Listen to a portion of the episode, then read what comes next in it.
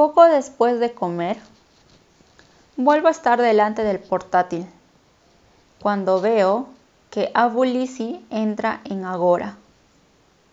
El pequeño icono que hay junto a su nombre se transforma en una carita sonriente, como si la presencia en el foro fuese un motivo de alegría. Esta vez decido adelantarme a ella. Médico en casa. Hola Lizzie. Abu Lizzie. Hola doctora Ana. Médico en casa. ¿Qué tiempo hace en Montana? Abulisi. Está lloviendo, aunque ya está bien para una chica tan casera como yo. Abulisi. ¿Qué tiempo hace en la ciudad de Nueva York? ¿Sueno muy cateta diciendo eso? ¿O es mejor decir NGC? Médico en casa. Da lo mismo. Aquí hace sol. ¿Qué tal estás? Abulisi. Para serte sincera, hoy no está siendo tan bueno como ayer. Ya veremos. Bebo un trago y paladeo el vino. Médico en casa. Suele ocurrir. Siempre hay baches en el camino. Abulisi. Ya lo veo. Mis vecinos me traen la compra a casa. Médico en casa. Qué maravilla poder contar con tanto apoyo. Dos erratas, más de dos copas de vino. No está mal el promedio de bateo. Pienso, no está nada mal. Me digo y bebo otro trago. Abulisi. Pero la gran noticia es que mis hijos vendrán a verme este fin de semana. Me encantaría poder salir con ellos. De verdad, de la buena. Médico en casa. No seas dura contigo misma, si al final no puede ser. Una pausa. Abulisi. Ya sé que tal vez suene un poco fuerte, pero me resulta difícil no sentirme como un bicho raro. Bastante fuerte, de hecho se me encoge el corazón. Apuro la copa, me arremango el albornoz y deslizo los dedos sobre el teclado. Médico en casa. No eres un bicho raro. Eres víctima de las circunstancias. Estás pasando por algo muy, muy duro. Llevo diez meses confinada en casa y sé mejor que nadie lo difícil que es esto. Por favor, no vuelvas a considerarte un bicho raro o una fracasada, sino una persona dura y capaz que ha sido lo bastante valiente para pedir ayuda. Tus hijos deberían estar orgullosos de ti y tú deberías estar orgullosa de ti misma. Fin. Nada de poesía ni siquiera de buena ortografía. Mis dedos bailaban sobre las teclas, pero hasta la última palabra es cierta, rigurosamente cierta. Abulisi. Eso es muy bonito. Abulisi. Gracias. Abulisi. No me extraña que seas psicóloga. Sabes qué decir y cómo decirlo. Noto la sonrisa que empieza a dibujarse en mis labios. Abulisi, ¿tienes familia? ¿Y cómo se hiela? Me sirvo más vino antes de contestar, hasta que la copa está a rebosar. Agacho la cabeza y consigo que descienda de un sorbo a la línea de plemear. Una gota resbala por el labio continúa por la barbilla y cae sobre el albornoz. La restriego sobre el tejido de toalla hasta que la absorbe. Menos mal que no me ve Ed, menos mal que no me ve nadie. Médico en casa. Sí, pero no vivimos juntos. a Bulisi. ¿Por qué? Exacto. ¿Por qué no? ¿Por qué no vivís juntos, Ana? Me llevo la copa a los labios, pero vuelvo a dejarla en la mesa. La escena se despliega ante mí como un abanico japonés. Los vastos llanos nevados, el hotel de postal de Navidad, la vieja máquina de hielo. Y para mi sorpresa, me dispongo a contárselo. Diez días antes habíamos decidido separarnos. Así empezó todo. Fue el érase una vez, mejor dicho, para ser del todo justo, para ser del todo sincera. Ed lo decidió y yo lo acepté, en principio.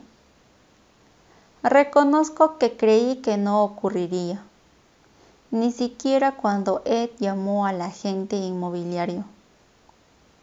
Podría haberme engañado. Creo que el por qué no debe interesar a Lizzie. ¿Qué es lo que debería interesarle a Lizzie?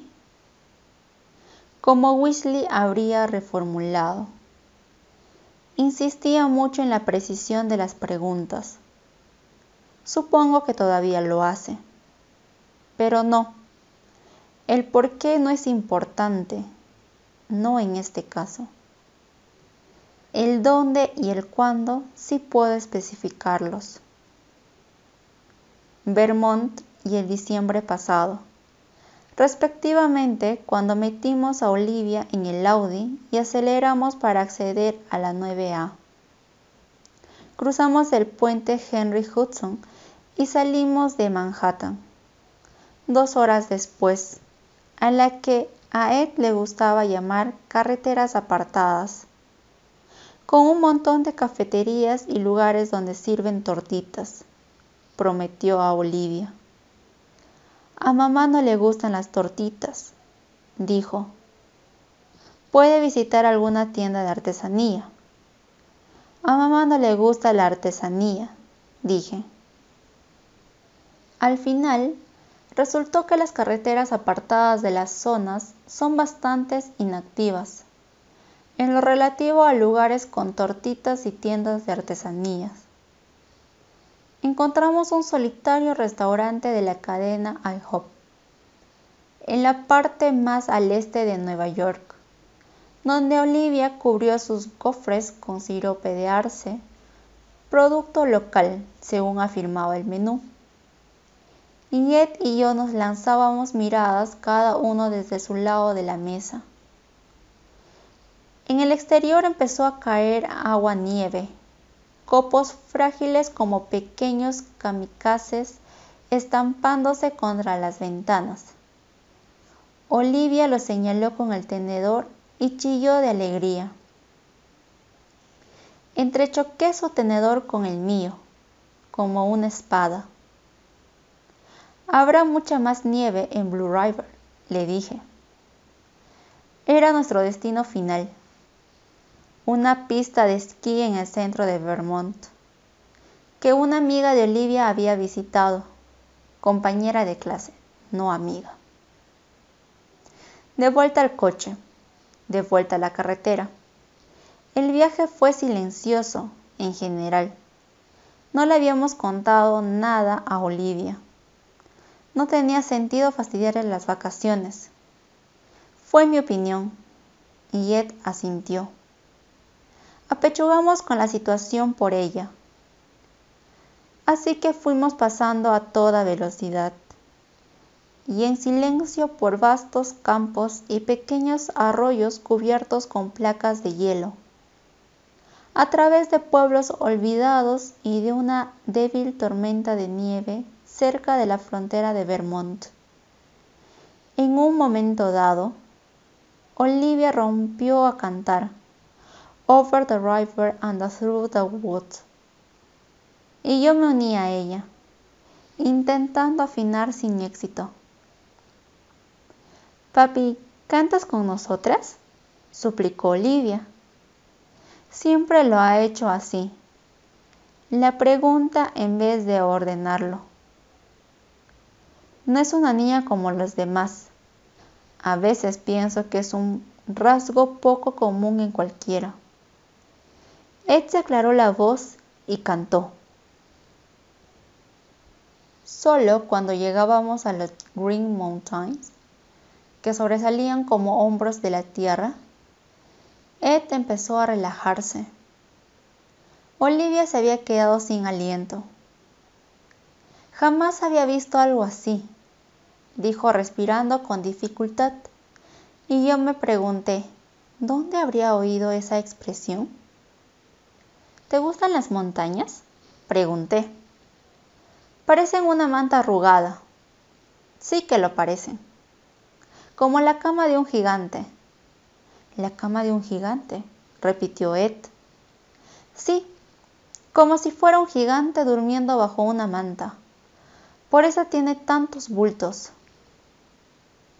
Mañana estarás esquiando en una de esas montañas, prometió Ed al tiempo que pasábamos por una curva cerrada. Subiremos hasta arriba, arriba, arriba, con la telecilla. Y luego iremos hasta abajo, abajo, abajo, por la montaña. Arriba, arriba, arriba, repitió Olivia. Las palabras salían en torrente de sus labios. Muy bien. Abajo, abajo, abajo. Muy bien, otra vez. Esa de allí parece un caballo. Esas son las orejas. Señaló un par de sobresalientes picos que asomaban a lo lejos. Olivia tenía esa edad en la que todo le recordaba a un caballo. Ed sonrió. ¿Qué nombre le pondrías a tu caballo si lo tuvieras, Lip? No vamos a comprar un caballo, aclaré. Lo llamaría zorra. ¿Como la hembra del zorro? le dijo Ed. Mi yegua sería rápida como un zorro. Lo pensamos en un rato. ¿Cómo llamarías al caballo, mamá? ¿No quieres llamarme mami? Vale. ¿Vale? Vale, mami. Yo llamaría al caballo por supuesto por supuesto. Me quedé mirando a Ed. Nada. ¿Por qué? preguntó Olivia. Es por una canción de la tele. ¿Qué canción? De un antiguo programa sobre un caballo que hablaba. ¿Un caballo que hablaba? Olivia arrugó la nariz. Eso es una tontería. Estoy de acuerdo. Papi, ¿Tú cómo llamarías al caballo? Ed miró por el retrovisor. A mí también me gusta zorra. ¡Hala! exclamó Olivia. Yo me volví. Se había abierto un espacio junto a nosotros, por debajo de nosotros, un vasto abismo que se iniciaba en el terreno de abajo, un enorme cuenco de nada las copas de los abetos como cónicos tejados de paja en el fondo del vacío, alfombras de niebla que pendían en la atmósfera. Estábamos tan cerca del borde de la carretera que parecía que flotáramos. Podíamos asomarnos a mirar el pozo del mundo. ¿A cuánta distancia está eso de ahí abajo? preguntó Olivia. A mucha, respondí y me volví hacia Ed. ¿Podemos ir un poco más lento? ¿Ir más lento? Más despacio, como se diga. ¿Podemos ir más despacio? Ed redujo un poco la marcha. ¿Podemos ir más despacio todavía? Así vamos bien, dijo. Me da miedo, dijo Olivia, y lo hizo de una forma aguda hacia el final, llevándose las manos a los ojos. y Ed levantó ligeramente el pie del acelerador. No mires hacia abajo, tesoro, dije, y me removí en el asiento. Mira a mami. Lo hizo con los ojos muy abiertos. La tomé de la mano y atrapé sus dedos entre los míos. Todo va bien, la tranquilicé. Tú mira a mami. Había reservado alojamiento en las afueras de Taupine, a una media hora de las pistas, la pensión histórica más elegante del centro de Vermont. Presumía el Fisher Arms en su página web, con un college cursi de fotos con chimeneas llameantes y ventanas con volantes de nieve. Dejamos el coche en el pequeño aparcamiento. Había carámbanos colgando de los aleros justo encima de la puerta de entrada. La decoración interior era de estilo rústico, de Nueva Inglaterra. Un techo alto acabado en punta, mobiliario elegante y anticuado. La llamas danzando en una de esas amigables chimeneas de revista. La recepcionista, una joven rubia y gordita, cuya placa identificaba, rezaba, Mary. Nos invitó a firmar el registro de huéspedes, con los ojos clavados en el tablón de recepción, mientras lo hacíamos. Me pregunté si iba a dirigirse a nosotros llamándonos muchachos. Muchachos, ¿venís a esquiar? Sí, dije, a Blue River. Me alegro de que ya estéis aquí. Mary sonrió con una simpatía a Olivia. Está a punto de llegar una tormenta. ¿Del noroeste? aventuró Ed, intentando parecer oriundo. La recepcionista ensayó su sonrisa de suficiencia con él. Una del noreste es más bien una tormenta costera, señor. Ed estuvo a punto de encogerse de dolor. Oh, esta es una tormenta como las de siempre, pero será de las gordas. Muchachos, aseguraos de cerrar bien las ventanas esta noche. Quise preguntar por qué iban a estar abiertas las ventanas la semana antes de Navidad. Pero Mari me puso las llaves en la palma de la mano y nos deseó, muchachos, una buena noche. Arrastramos el equipaje por el vestíbulo. Las numerosas comodidades de Fisher Arms no incluían servicio de botones. Y entramos a nuestra suite. Cuadros de faisanes flanqueaban la chimenea. Mil hojas de mantas reposaban a los pies de las camas. Olivia fue directamente hacia el baño y dejó la puerta entreabierta. Le daban miedo a los baños desconocidos. Es bonito, murmuré.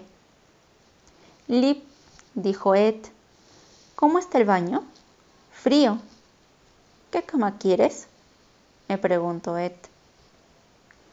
Cuando íbamos de vacaciones siempre dormíamos separados, para que Olivia no desbordara nuestra cama cuando de forma inevitable se metiera adentro.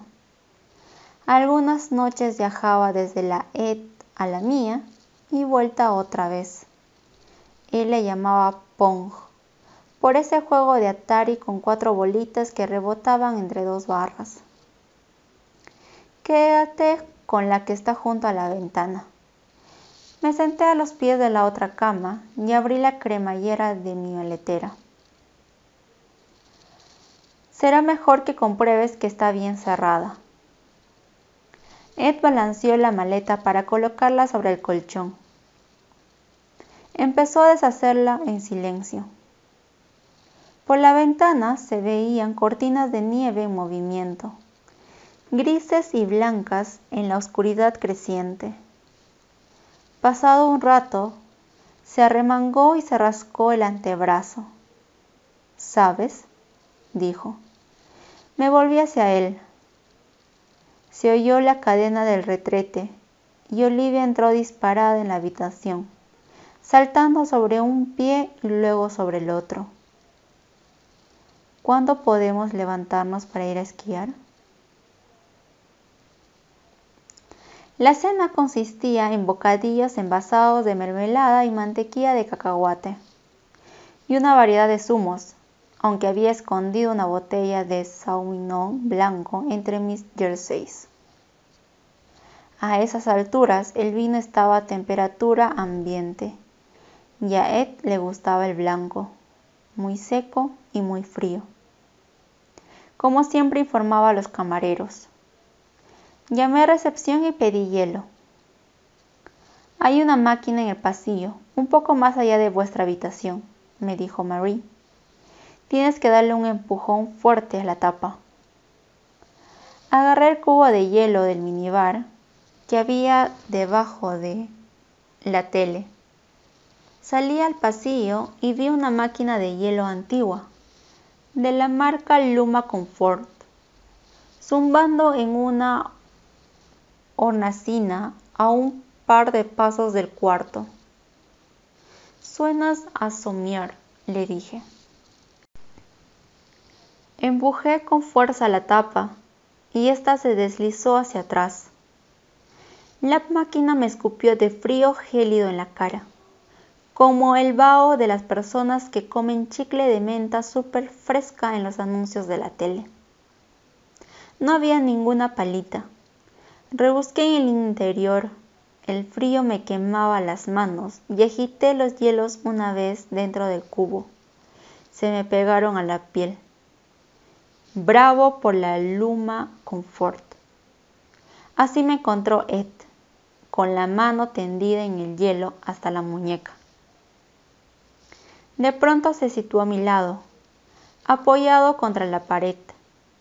Durante un instante fingí no haberlo visto. Me quedé mirando el hueco de la máquina donde caían los cubitos como si su contenido me fascinara. Y seguí recogiendo el hielo, deseando que se marchara, deseando que me abrazara. ¿Interesante? Me volví hacia él. No me molesté en fingir sorpresa. Mira, dijo, y mentalmente acabé la frase por él. Vamos a pensarlo mejor. Quizá. He tenido una reacción exagerada, tal vez. En lugar de eso, tosió. Había estado luchando con el resfriado los últimos días, desde la noche de la fiesta. Yo esperé. Entonces habló. No quiero hacerlo así. Apreté el puño lleno de cubitos de hielo. ¿Hacer el qué? Sentí que se me paraba el corazón. ¿Hacer el qué? repetí. Pues esto, respondió casi con los dientes apretados, agitando un brazo en el aire. Esto de las vacaciones en plan familia feliz y, luego, el día después de Navidad. El corazón estaba a punto de parárseme. Me quemaban los dedos. ¿Qué quieres hacer? ¿Decírselo ahora? Ed se quedó callado. Saqué la mano de la máquina y solté la tapa para que se cerrara. Aunque no, con un empujón fuerte. Se quedó entreabierta a medio camino. Me apoyé el cubo en la cadera y le tiré de la tapa. Ed la sujetó y le dio un buen tirón se me cayó el cubo y fue a dar la alfombra. Todos los cubitos se desparramaron por el suelo. Mierda. Olvídalo, dijo. No quiero nada de beber. Yo sí. Me arrodillé para recuperar el hielo y volver a meterlo en el cubo. Ed se quedó mirándome. ¿Qué vas a hacer con eso? preguntó. ¿Quieres que deje que se funda? Sí. Me levanté y coloqué el cubo sobre la máquina. ¿De verdad quieres hacer esto ahora? Lanzó un suspiro. No entiendo por qué tenemos, por qué ya estamos aquí. Ya estamos. Señalé la puerta de nuestra suite. Asintió en silencio. He pensado en eso. Últimamente piensas mucho. He pensado, prosiguió, que... Se quedó callado y oí el clic de una puerta a mis espaldas. Me volví y vi a una mujer de mediana edad avanzando en nuestra dirección por el pasillo. Sonrió con timidez, desviando la mirada. Se abrió paso entre los cúbitos del suelo y siguió caminando hacia el vestíbulo. Creí que querrías que empezara a curarse enseguida. Eso es lo que le habrías dicho a uno de tus pacientes. No lo hagas por favor, no me digas lo que yo diría o dejaría de decir. Se quedó callado. Y nunca le hablaría así a un niño.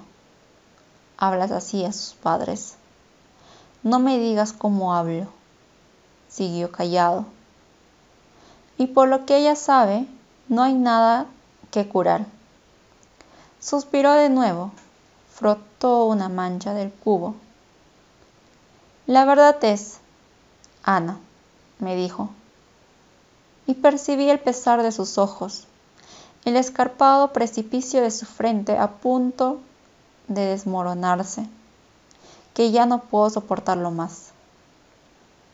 Miré el suelo, me quedé mirando los cubitos de hielo que ya empezaban a fundirse sobre la alfombra. Ninguno de los dos dijo nada. Ninguno de los dos se movió. Yo no sabía qué decir. Luego oí mi propia voz, susurrante y grave. No me culpes de que ella esté disgustada. Una pausa y luego su voz más baja todavía. Sí que te culpo. Inspiró. Expiró. Antes me parecías la chica ideal, dijo.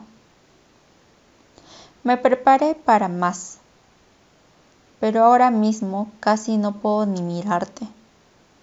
Cerré los ojos con fuerza, inhalé el frío punzante del hielo. Y no pensé en el día de nuestra boda, ni en la noche en que nació Olivia, sino en la mañana en que recogimos arándanos en Nueva Jersey. Olivia chillando de alegría y riendo con sus botas de lluvia, con la piel untada de crema solar. Las nubes cruzaban el cielo con pereza. El sol de septiembre nos bañaba. Un vasto océano de frutos color fucsia lo cubría todo. Ed tenía las manos llenas, los ojos brillantes. Yo apretujaba los dedos pegajosos de nuestra hija. Recordé el agua del pantano que nos llegaba hasta las caderas. Sentí que me inundaba el corazón, que se me filtrara a las venas, que me ascendía hasta los ojos. Levanté la vista y miré a Ed a los ojos, esos ojos castaño oscuro, unos ojos vulgares y corrientes me aseguró en nuestra segunda cita, pero para mí eran preciosos. Todavía lo son. Me devolvió la mirada. La máquina de hielo retumbaba entre nosotros. Entonces fuimos a decírselo a Olivia.